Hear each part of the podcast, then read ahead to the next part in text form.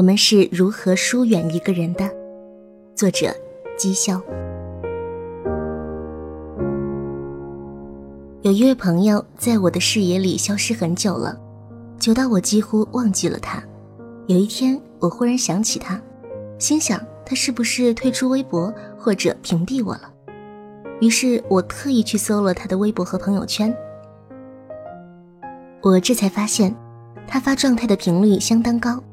就在两个小时前，还 PO 了新照片，这让我很惊讶。我们一直是互相关注的状态，只是很久没有互动。但不知道为什么，明明他的动态就在眼前，但关于他的一切就好像在我脑袋里自动屏蔽了。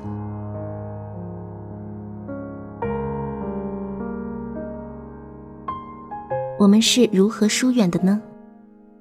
我沿着记忆的轨迹向前搜寻，他发来的上一条微信是新年祝福，我没回。再往前是中秋节祝福和五一节祝福，我依然高冷的没回。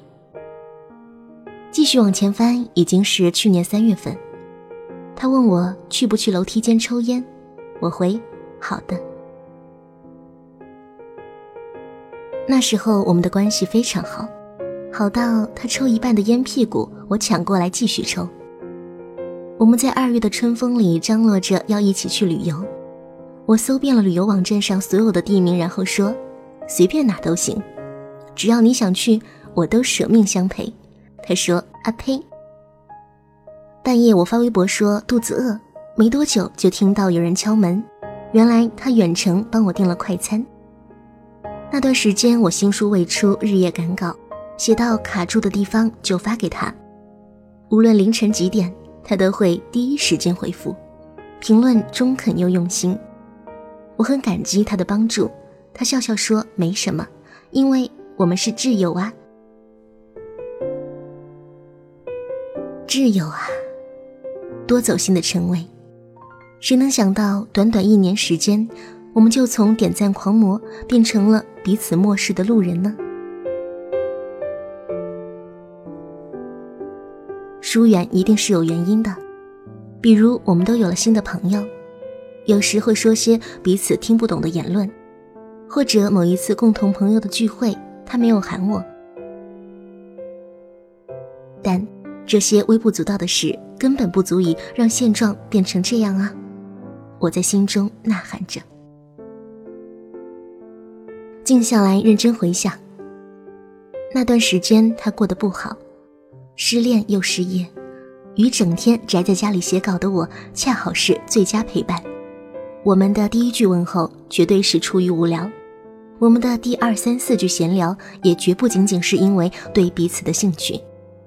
我熬夜时，他正好失眠；我需要倾诉时，他正好需要聆听。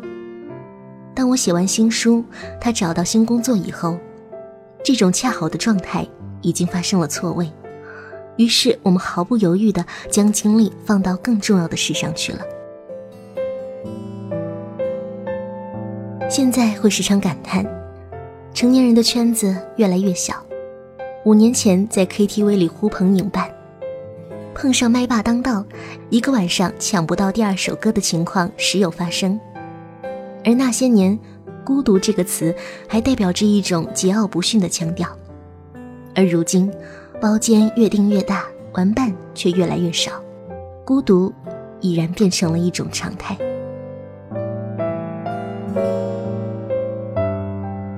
当我们在 VIP 包房里发现唱完一首歌，竟然没有人再点下一首歌的安静空档，我们总以为这是时间在优胜劣汰，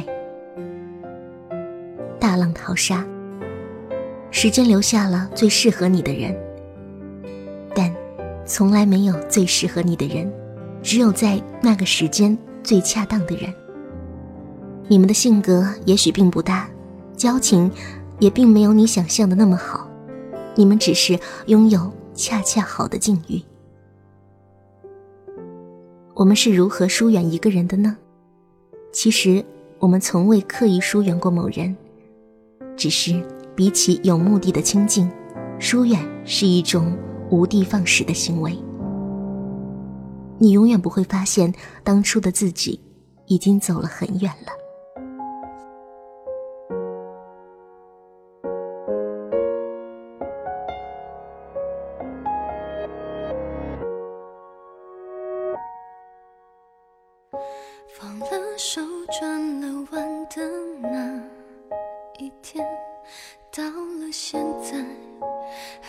是个错觉。一直到掉了泪，还不懂我的伤悲。每张照片都像离别的画面。我还是那么期待有一天，或许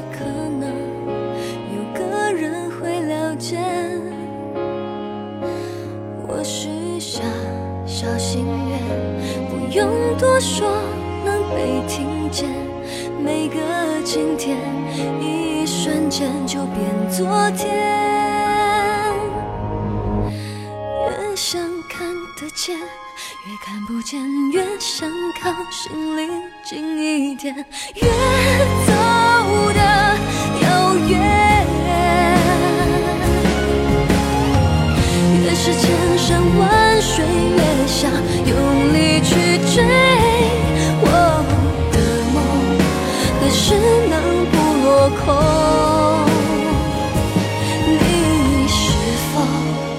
在下个路口？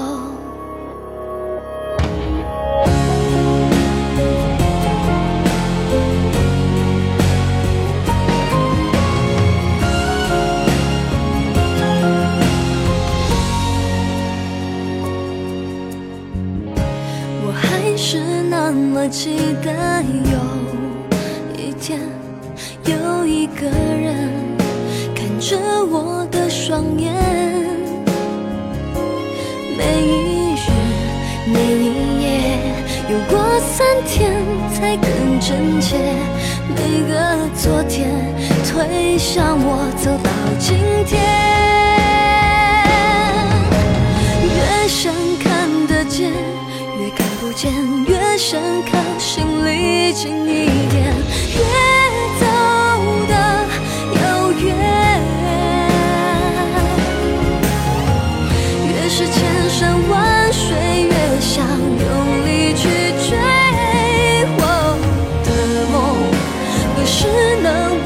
空？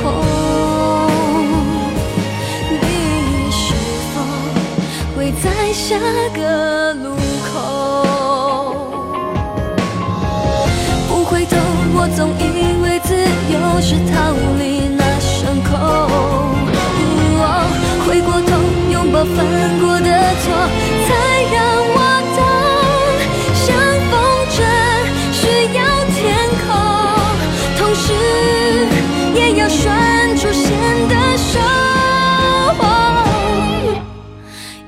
想看得见，越看不见；越想靠心里近一点，越走的遥远。